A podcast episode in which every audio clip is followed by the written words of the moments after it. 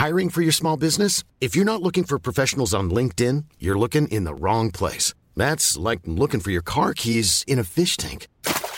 LinkedIn helps you hire professionals you can't find anywhere else, even those who aren't actively searching for a new job but might be open to the perfect role. In a given month, over 70% of LinkedIn users don't even visit other leading job sites. So start looking in the right place. With LinkedIn, you can hire professionals like a professional. Post your free job on linkedin.com slash people today. Bonjour, je suis Agathe Le Caron. Bienvenue dans Aix, le podcast qui vous parle d'amour au travers d'histoires toujours extraordinaires.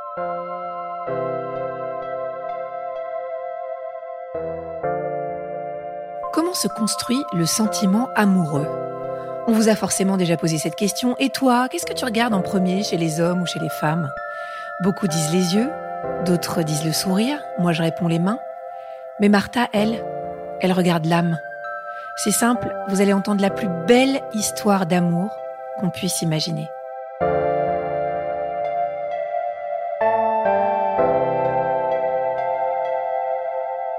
J'ai 23 ans, j'arrive à Paris après avoir terminé mes études à Dublin et je cherche un travail comme professeur euh, d'anglais. Je cherche aussi à avoir une vie sociale. Étant catholique, je fais partie d'un groupe de prière où se trouve Philippe, cet homme qui est sur un fauteuil roulant. Et euh, rien de très surprenant, je fais à peine attention à lui, je ne le connais pas, euh, je, je fais des amis par d'autres biais. Et un beau jour, je suis invitée à une soirée où il se trouve qu'il y a aussi Philippe avec d'autres amis et je vois que tout le monde parle avec lui comme avec une personne normale. Je me demande bien comment je dois agir moi-même. Philippe est, IMC, il est infirme moteur cérébral, c'est un accident de naissance. Il y a une lésion au cerveau côté moteur. Donc c'est la motricité qui a été atteinte et non pas son intellect qui lui envoie de lever la main, de bouger la jambe. Et en fait, tous ces messages vont être parasités et son corps ne va pas obéir. Euh, au contraire, le corps va bouger quand il ne voudra pas. Donc il a des mouvements involontaires, sa tête, euh, les bras, euh, les jambes, tout est désordonné. ce n'est qu'après des années de rééducation où Philippe va arriver à se mouvoir dans un fauteuil roulant, arriver à avoir un maximum d'autonomie, c'est-à-dire en pouvant se lever tout seul, se coucher, se laver, manger. La seule chose qu'il ne pourra pas faire, c'est euh, se préparer à manger et la communication va rester très pénible. Les gens vont, vont pas pouvoir le comprendre, vont se méfier, vont avoir peur parce que quand la personne IMC qui a une très mauvaise élocution et ne peut pas répondre à une question ou très lentement, tout de suite on pense qu'il manque l'intelligence ou alors qu'on va pas comprendre. Son visage va faire des grimaces même. Euh, et, c'est très repoussant, en fait. Hein. Au premier abord, on n'est pas du tout attiré. Mais qu'est-ce que c'est que, ce, que cette personne euh, et, oui, oui, c'est notre première réaction. Philippe se trouve sur son fauteuil roulant. On voit qu'il fait beaucoup, beaucoup d'efforts. Et pour tenir sa tête, par exemple, il mettait une main avec un doigt sur sa joue pour que la tête ne bouge pas et qu'il puisse vous fixer des yeux. Donc, c'est une position qu'il a gardée tout le temps. Et quand il vous avait fixé les yeux, c'était incroyable. Il avait un, regard d'une profondeur. Et j'ai compris à cette soirée-là, j'ai fait comme les amis. Je lui ai posé une question et je n'ai pas compris la première fois. Et donc, il a répété, il a reformulé. Et en écoutant bien, avec un peu de patience, j'ai compris ce qu'il voulait dire. On me ramène quelqu'un une voiture, on me ramène, on ramène d'abord Philippe hein, et on entre dans son studio. Et là, je suis impressionnée par euh, un homme qui a beaucoup de style, beaucoup de goût, un studio très très bien rangé. Il sort de sa poche une carte de visite. Il me donne ses coordonnées et il me dit quelque chose. Enfin, oui, voilà, on s'appellera. Mais, mais, pas plus que ça. C'est simplement, je suis impressionnée, euh, comme toute personne être, de cette personne handicapée, lourdement handicapée. Et je comprends que c'est quelqu'un. Dans le cadre de nos activités avec l'Église, ce groupe de prière, on se retrouve souvent à la messe, mais, mais pas que ça. Les parents de Philippe ont une maison dans le sud et Philippe invite ses amis à passer du temps avec lui là-bas. Donc, un été, on passe 15 euh, jours ensemble, un groupe de, 8-10 amis, en bord de la Méditerranée, euh, voilà, devant les palmiers, devant cette plage vraiment euh, très attirante. Et on passe vraiment un très très bon moment, on fait du tourisme. J'apprends à plus connaître Philippe et c'est à ce moment-là au retour de sa deuxième fois, euh, une deuxième année euh, de ses vacances ensemble, quelqu'un en nous, voyant parle à Philippe, comme ça, s'adresse à Philippe euh, lors d'une conversation, en disant Mais il y a quelque chose qui a changé entre toi et Martin. Est-ce que vous vous aimeriez, par exemple? Et Philippe tombe un peu dénu, mais il reconnaît que notre amitié, qui était vraiment une simple amitié, il y a quelque chose qui a bougé sans, qu'il s'en rende compte. Et la personne euh, me dit aussi la même chose, mais, pas en présence de Philippe. Elle me dit, tiens, est-ce que tu n'as pas remarqué que... Parce que je, je pense que ça se voit quand deux personnes se trouvent bien ensemble. Et moi, tout de suite, je nie J'étais, ah non, absolument pas. Non, non, non, ça, c'est pas possible. Parce que dans ma tête, c'est pas possible. Et même si je reconnais que notre amitié s'approfondit, pour moi, il est impossible qu'une question d'amour, non, pas du tout, pas du tout. Et ma réaction est assez euh, euh, disproportionnée. Moi, je rêvais d'un grand blond aux yeux bleus, musclé euh, et riche, surtout riche.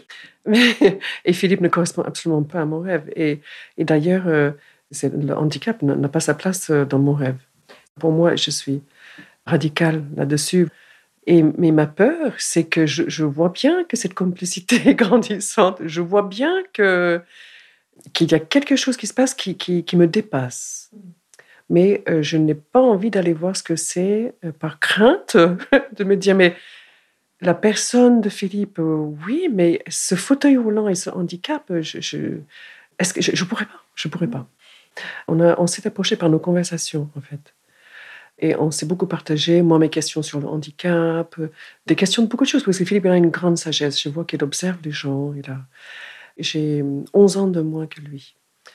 Donc, je trouve que c'est un homme qui a d'expérience, qui a une sagesse autre euh, donnée par sa vie, par, sa vie particulière.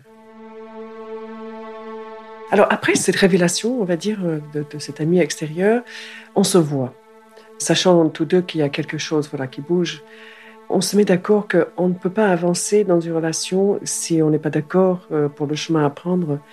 Et moi, je reste sur mes gardes en disant, moi, ça ne bougera pas. Au-delà de l'amitié, ce n'est pas possible. Philippe, il avoue qu'il aimerait entreprendre ce chemin avec moi. Oui, et il avoue que oui, oui, pour lui, il y a quelque chose de plus.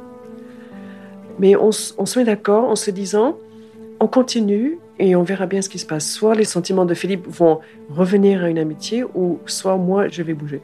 J'accepte le marché en me disant, ça ne bougera pas.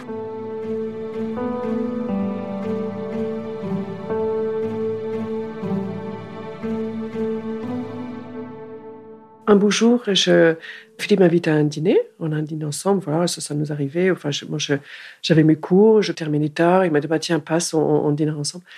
Donc on dîne, on discute et euh, ça se passe très bien. Je quitte son studio et on ferme la porte. Je me dis, mais vraiment, il y a quelque chose qui ne va pas parce que ça me perturbe trop, cette histoire avec cet homme. Il y a quelque chose en moi que je nie. Encore cette histoire d'avoir peur, que j'ai quelque chose, qu'il y a quelque chose que je ne voudrais pas laisser euh, croître, que je ne vais pas laisser grandir. Et je prends quelques pas et je me dis, je serais malheureuse de ne pas m'être mise en face de, la vérité, de ce qui est au fond de moi. Et je, pense que je n'aurais pas supporté de ne pas le faire. Je ne peux pas continuer comme ça. Ce chemin ne me convient pas et ce garçon me, me donne trop de tracas. Mes sentiments, vraiment, il y avait quelque chose qui bouillonnait dedans.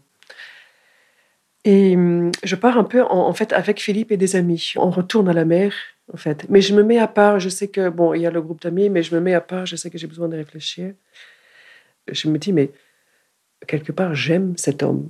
J'aime cet homme, y compris son handicap. Enfin, j'aime tout de cet homme. Est-ce que je l'aime suffisamment pour lui donner ma vie?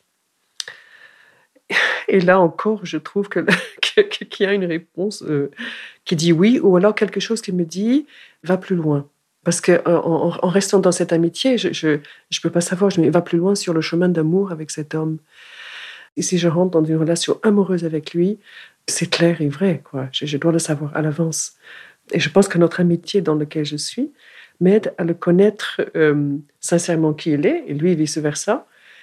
Donc je me retrouve dans l'eau et, je commence à battre, euh, à, donner des coups de pied, à, pousser l'eau loin de moi, enfin, comme si je poussais au loin toutes les hésitations et, tout ce qui est dans ma tête pouvait me dire, il est impossible que tu fasses ta vie avec cet homme.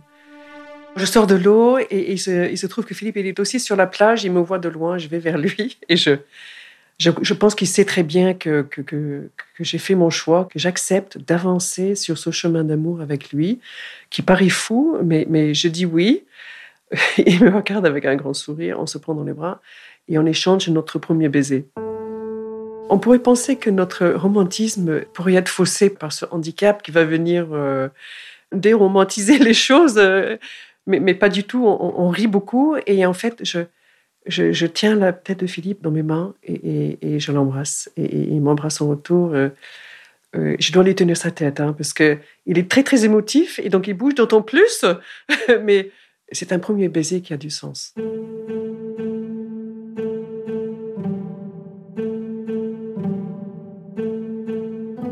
Je pourrais dire que pour une personne normale, les hésitations sont les mêmes, parce qu'on est sûr de rien. Alors, on, peut admettre aussi qu'avec Philippe, il y a le handicap qui se trouve au milieu de tout ça. Mais je suis vraiment à un niveau autre avec Philippe, où le handicap prend la seconde place. Et moi, je suis en face d'un engagement, encore une fois, pour moi, un engagement pour la vie. Pour moi, c'est pour le meilleur ou le pire. Et euh, j'accepte de me fiancer avec Philippe. Et ce jour-là, euh, les hésitations me quittent. Je dis oui, je l'aime, je sais qu'il m'aime. Je sais en moi-même que ce n'est qu'un océan d'amour qui m'attend. Je le sais.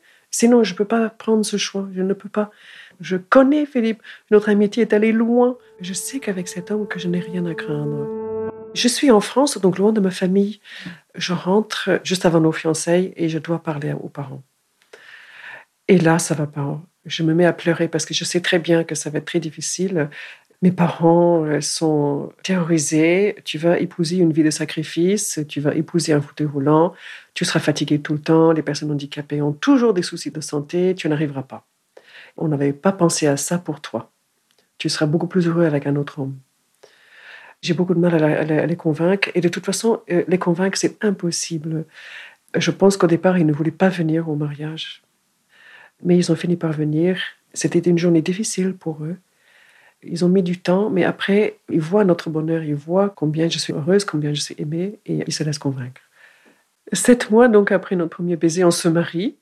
Et effectivement, c'est un grand jour pour notre mariage religieux dans l'église.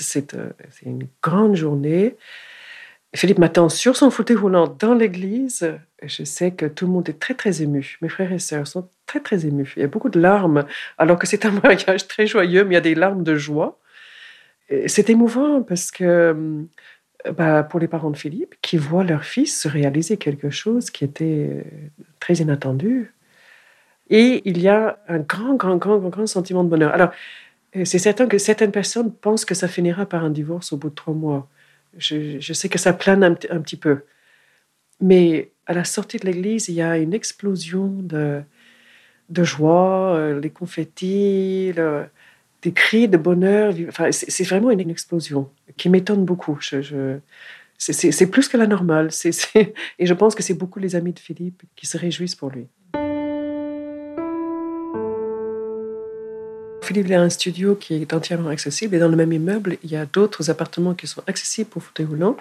On aménage dans un deux pièces qui a un grand séjour, grande cuisine, des ouvertures larges pour le fauteuil. Contrairement à ce que l'on pourrait penser, le fauteuil prend sa place, mais le fauteuil ne prend pas toute la place.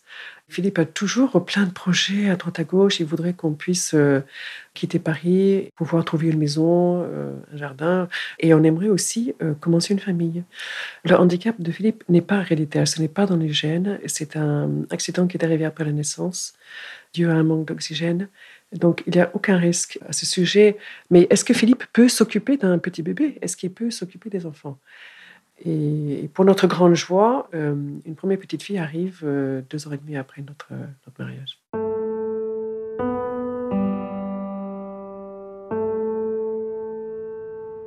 On, est complètement gaga devant cet être qui, est infiniment belle.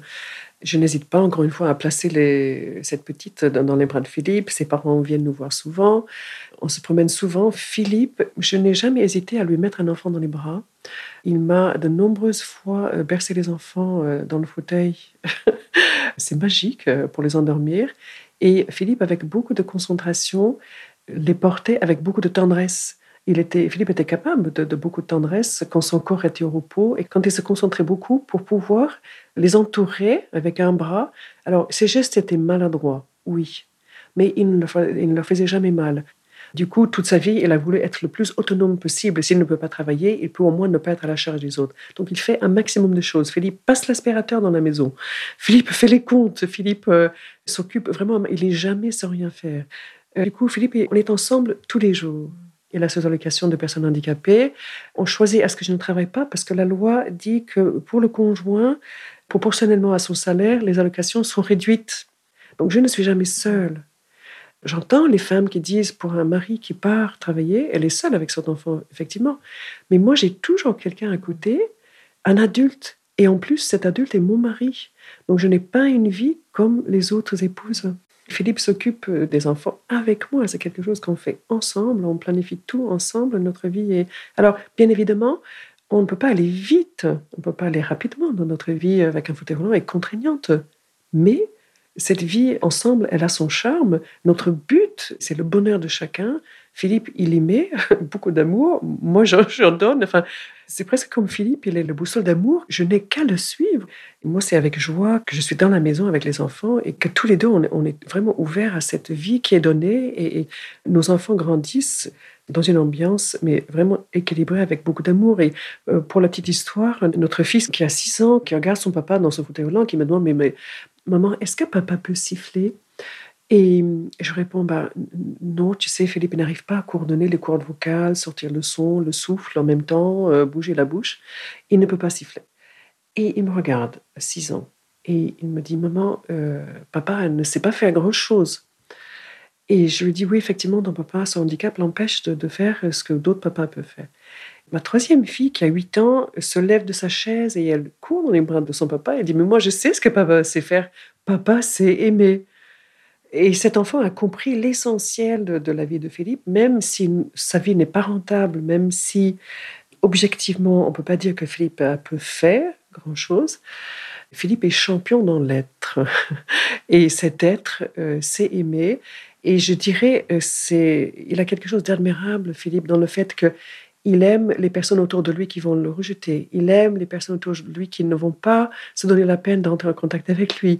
S'il n'aimait pas, il serait aigri, je pense. Il, il, serait en révolte. Il ne pourrait pas avancer. Mais non, au contraire, il a quelque chose d'extraordinaire qui lui permet d'être convaincu qu'il va aimer une femme, de l'aimer, j'en suis témoin, et euh, de pouvoir euh, fonder une famille où la joie est au programme. Pour nous, il n'y a pas de problème. Enfin, on ne peut pas euh, nier la présence du handicap, euh, ça serait se leurrer. Euh, on vit avec. Mais le handicap n'est pas un obstacle à notre vie de tous les jours. Nos, enfants arrivent, enfin nos enfants sont très désirés chacun. Donc nous avons une fille, deux ans après une fille, deux ans après une fille, deux, ans, deux ans après un garçon. Et, là je pense que je commence à fatiguer un peu. Trois ans après un dernier garçon. Cinq enfants en huit ans vers la fin, je, fatigue un peu, euh, mais c'est normal. Et l'amour grandit à chaque fois. On se demande est-ce qu'on aura assez d'amour pour chaque enfant, mais si, ça se multiplie. Euh, donc la vie avec Philippe, euh, nous avançons dans notre vie de couple, dans notre vie de parents, dans notre vie de famille. Je me rappelle qu'un de nos enfants nous dit, mais maman, pour moi, la vie, oui, elle ne peut que décrire une vie bienheureuse faite de goûter et, de cinéma le dimanche. Enfin, pour elle, la vie, c'est ça. et, de voir nos amis, d'inviter du monde et, de. Oui, oui, oui, puis de, de, grandir dans une ambiance qui. Alors, nous devons nous organiser. Mais euh, Philippe, il a une telle énergie. C'est lui le leader dans cette histoire. C'est lui qui, euh, qui guide la famille. Nous avons le projet de construire une maison. Il y a un enfant qui naît juste avant. Enfin, euh, après, un éditeur demande à Philippe d'écrire un livre. Euh, donc, on écrit un livre. Euh, on a toutes les, pages du livre par terre dans le salon. Et puis, notre dernier, avec son petit camion, il roule dessus. Il y a toujours quelque chose. C'est une vie très effervescente. et on, est un petit peu sur notre nuage, en plus qu'autre chose, d'être une famille un petit peu hors du commun. Et puis, entre nous, quand, quand Philippe voit une fatigue, il fait tout ce qu'il peut. Il, hop, il, va aller voir, chercher quelqu'un. Est-ce que, voilà, est-ce que tu pourrais venir garder un enfant Peut-être, enfin, aux petits soins de, de, son épouse. C'est pas du tout euh, la famille. Il en prend soin. C'est lui qui protège. C'est lui qui voit. Il n'est pas focalisé sur autre chose. Une profession. Sa famille est sa priorité et il en prend soin vraiment comme un époux et un père formidable. Le regard des autres sur cette famille, bien évidemment, quand euh, euh, Philippe arrive à la maternelle pour, voilà, pour euh, chercher ses enfants, ça pose question. Mais nous avons la chance de vivre dans une ville qui est petite. Et encore une fois, par des amis, une, amie ouvre la porte, une autre amie ouvre la porte. Et on, est rapidement accueillis dans la ville. Pas de problème au niveau de l'accueil de ce handicap. Peut-être pour les enfants, je sais qu'un euh, beau jour, euh, Philippe va à l'arrêt du car scolaire pour, euh, pour mon fils qui a 10 ans. Et un copain lui dit Ah, c'est ton grand-père Parce que Philippe peut-être a les cheveux qui résonnent, ou alors un enfant, voyant quelqu'un en fauteuil volant, est forcément vieux, forcément, voilà, ou forcément ne peut pas être un papa. Et mon fils ne sait pas quoi dire, je, ne, sais pas ce qu'il a dit. Et il m'en parle. Et il me dit Maman, tu vois, il y a des copains à qui je peux le dire et qui vont comprendre, mais il y en a d'autres à qui je ne peux pas le dire. Et ça, il le sent déjà. Et euh, par ailleurs, euh, ma fille, qui est très petite, dit à ses copines, mais venez voir, venez voir, papa, il chatouille hyper bien. venez voir. C'est tout à fait compréhensible que les premiers enfants qui arrivent à la maison voient ce monsieur en fauteuil roulant qui, qui parle fort, qui parle bizarrement. Qui parle... Mais encore une fois, c'est les enfants qui les mettent à l'aise. Quand il est connu, Philippe, les personnes n'hésitent pas à venir nous à faire jouer les enfants avec les nôtres. Ça, il n'y a pas de souci.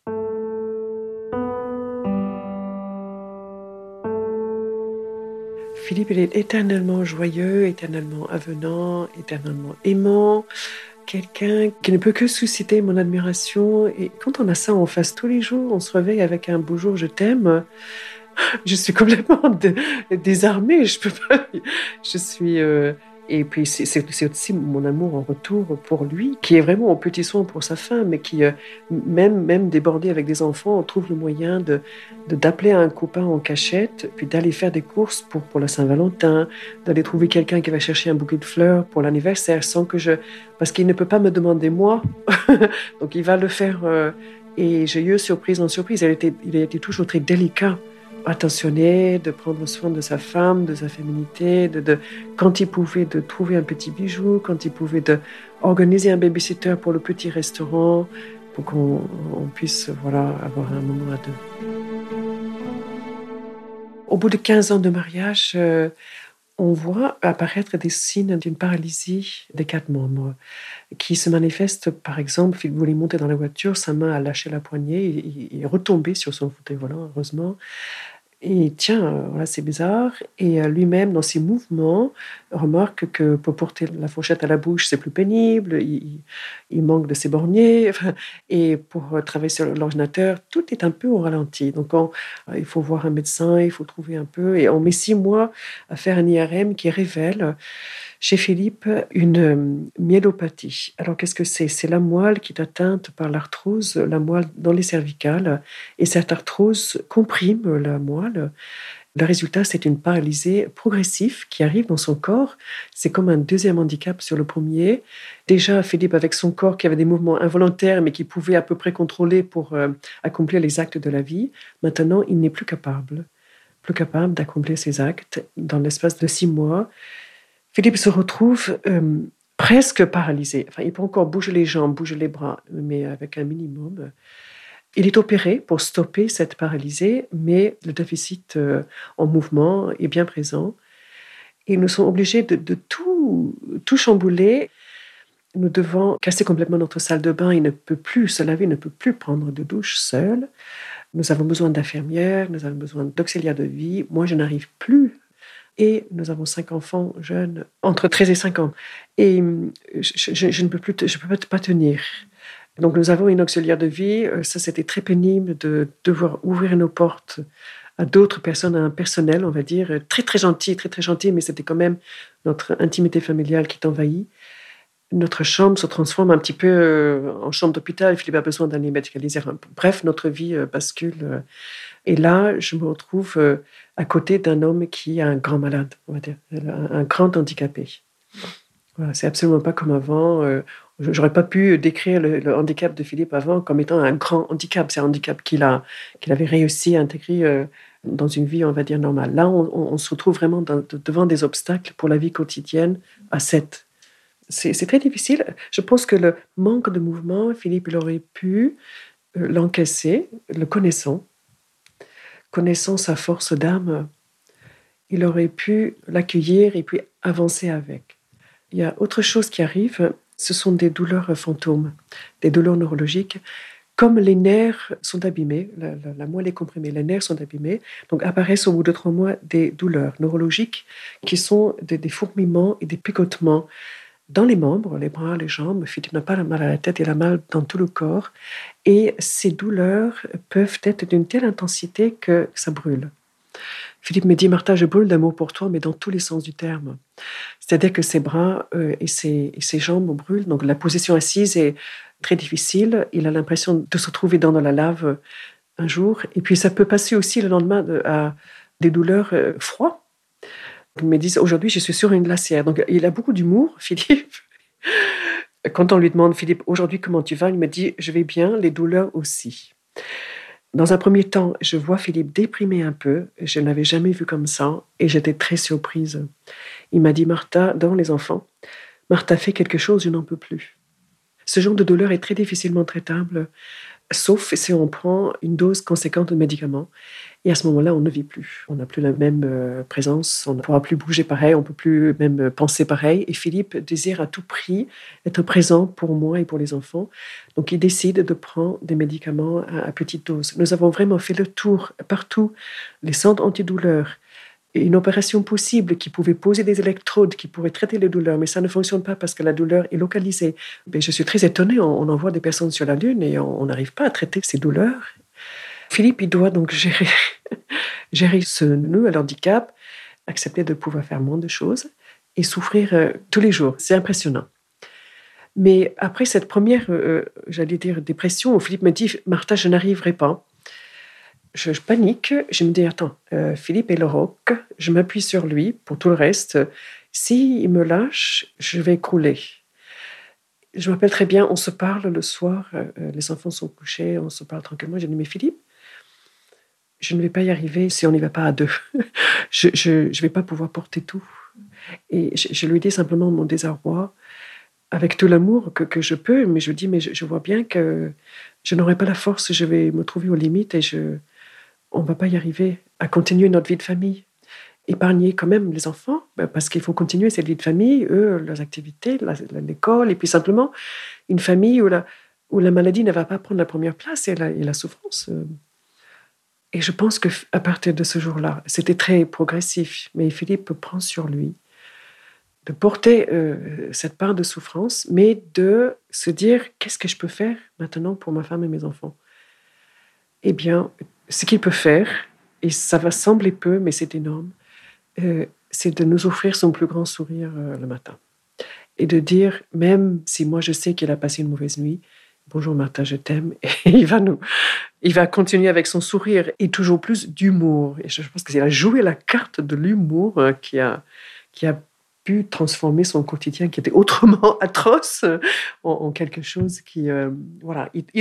parfois le soir, euh, on était tellement fatigué que euh, on pouvait pleurer, mais étonnamment, on trouvait le moyen de rire. Philippe me sortit une vanne, et on se trouvait écoulé de rire. Il me disait, Martha, on est, on est au fond du trou et on, peut rire. C'est pas possible. La vie est belle et, nous pouvons continuer. La vie vaut le coup d'être vécue, même si euh, moi, Philippe, je ne peux pas faire grand-chose ou je peux faire beaucoup moins de choses. Euh, sa vie n'était absolument pas en danger. Il a, il a vécu cinq ans de cette manière-là, en essayant toujours euh, de, de me dire, mais Martha, j'ai un mal de chien, mais j'aime toujours autant la vie. Où est-ce qu'il trouvait cette force euh, C'était assez incroyable. Mais justement, je, pense que c'était une force céleste. Enfin, pour, pour moi, c'était vraiment le bon Dieu qui venait à l'aide. C'était assez inouï.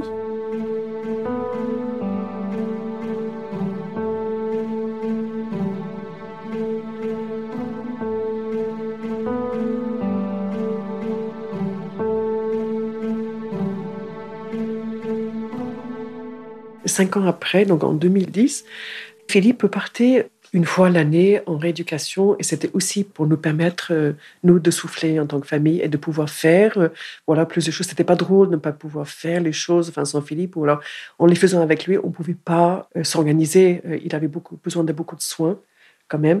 Donc, il choisissait de se séparer de nous. Elle était difficile, cette séparation, mais vraiment, il, il, le faisait pour nous.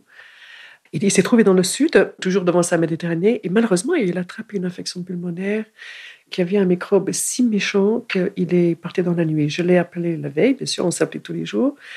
Et l'infirmière m'a prévenu euh, qu'il était un peu essoufflé, mais elle a demandé à me parler. Il a insisté, et puis je lui ai dit, mais il parce que ça va aller.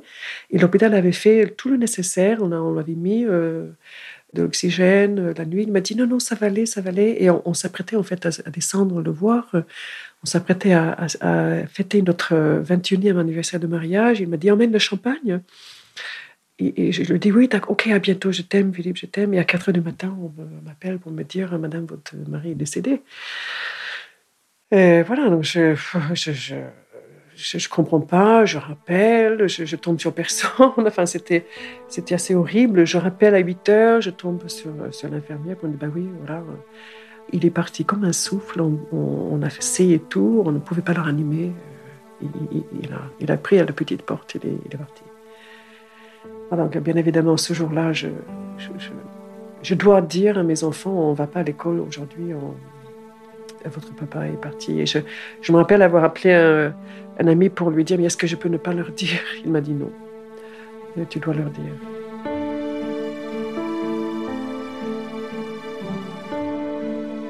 C'était un homme qui avait vécu beaucoup de choses, qui avait expérimenté beaucoup de choses, mais qui, qui était si reconnaissant euh, à la vie. d'avoir pu réaliser son rêve et encore plus que son rêve et le mien. enfin le mien qui, qui, encore une fois hein, qui correspondait pas mais qui était encore mieux et encore mieux que le jeune homme blond qui, qui peut-être m'aurait pas aimé ainsi. Enfin je n'en sais rien, je n'en sais rien, je peux pas.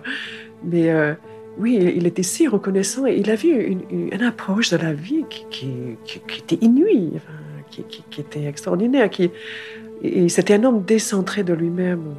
Il n'était pas égoïste, Philippe. Euh, la vie lui avait appris la patience, euh, mais on, a connu aussi la douleur. Mais dans cette douleur, la joie n'était pas absente.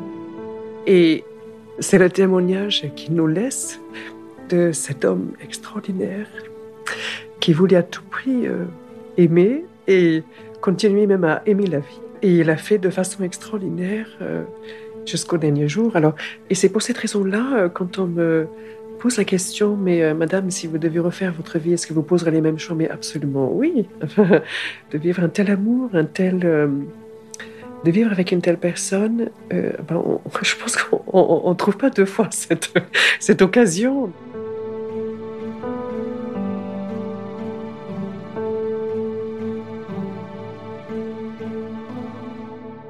Après sa mort, c'est très difficile. Moi, je, descends dans un tunnel noir qui me semble long et très pénible, plusieurs années. C'est un deuil, mais ça, ressemble à une dépression. Et je vivote pour les enfants, parce que je dois me lever pour mes enfants. Et je viens de perdre quelqu'un euh, qui, qui, ma moitié. Enfin, c'est Philippe, c'est moi, moi c'est Philippe, c'est Philippe, c'est moi. Et je suis amputée. Et cette amputation euh, saigne pendant très très longtemps. Et il faut longtemps pour euh, pour revenir à soi. Et euh, je, quitte le nous et je dois revenir au jeu. C'est très long. Fort heureusement, notre entourage est extrêmement solidaire. Une association même se met en place pour m'aider financièrement, pour que je n'ai pas à travailler tout de suite. Je peux à la fois continuer à m'occuper des enfants, mon dernier fils a 9 ans quand même, m'occuper de cinq enfants qui ont un deuil à vivre, et euh, m'occuper de moi-même qui, qui, est aussi un deuil à vivre et qui, qui sombre. Enfin, je sombre euh, vraiment. Euh, c'est. Je, tombe sur un médecin un jour pour un problème, j'ai mal au dos, je vais voir quelqu'un qui me demande comment je vais et, je m'écoute sur son bureau, mais pas bien du tout. Donc elle me prend en main et j'ai une thérapie. Et cette thérapie est, très positive. Je me rends compte que je ne vais pas prendre ma vie, je ne vais pas mettre fin à mes jours, même si la tentation est grande, mais je n'ai pas non plus envie de vivre. Parce que la, vie me paraît insipide, et le soleil est parti, voilà, il n'y a rien qui me retient, malgré mes enfants. Voilà, moi, je dois vivre avec. Donc, après mon chemin, je crois que c'est au moins cinq ans. Je mets au moins cinq ans pour revenir à moi-même. Et un beau jour, je suis dans mon jardin et je me trouve en train de me dire Ah, l'année prochaine, si Dieu me prête vie, je planterai un beau rosier là. Et je me surprends en disant Ah non, non, mais je ne voulais pas que Dieu me prête vie, je ne voulais pas de cette vie, je ne voulais même pas qu'il. Voilà. le, temps passe, le temps guérit. Je retrouve un goût, même pour un rosier, je trouve un petit goût à la vie. Et mes, enfants me font avancer à, la vitesse lumière parce que leur vie continue. Ils désirent aimer. Mon aîné se marie, ma deuxième fille aussi. Les petits-enfants arrivent, il y en a trois. Enfin, nous avançons à six. Il n'y a que la maman, mais nous avançons quand même.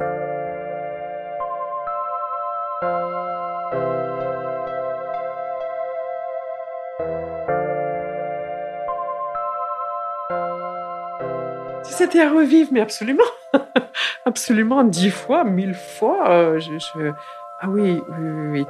Euh, euh, veuve aujourd'hui, souvent on me demande, mais maman, madame, est-ce que vous voudrez retrouver l'amour?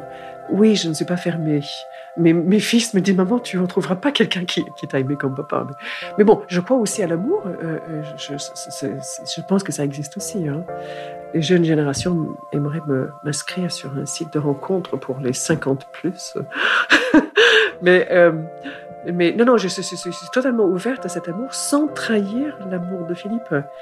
La vie se présente à moi. Euh, c'est pas drôle tous les jours, mais je, ne suis pas en manque. Je pense que je m'étais dit un jour, mais j'ai tellement reçu que je dois en avoir assez jusqu'à la fin de mes jours. je, n'en sais rien, je ne connais pas le futur. Mais, en tout cas, euh, oui, si je, devais revivre, oui, oui, ça serait avec un, un grand oui.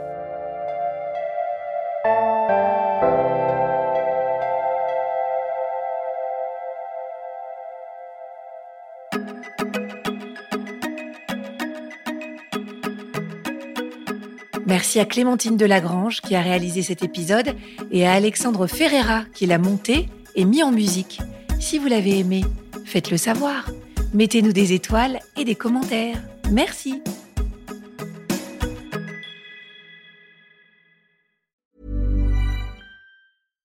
Mom deserves the best, and there's no better place to shop for Mother's Day than Whole Foods Market. They're your destination for unbeatable savings, from premium gifts to show-stopping flowers and irresistible desserts. Start by saving 33% with Prime on all body care and candles. Then get a 15-stem bunch of tulips for just $9.99 each with Prime. Round out Mom's menu with festive rosé, irresistible berry chantilly cake, and more special treats. Come celebrate Mother's Day at Whole Foods Market.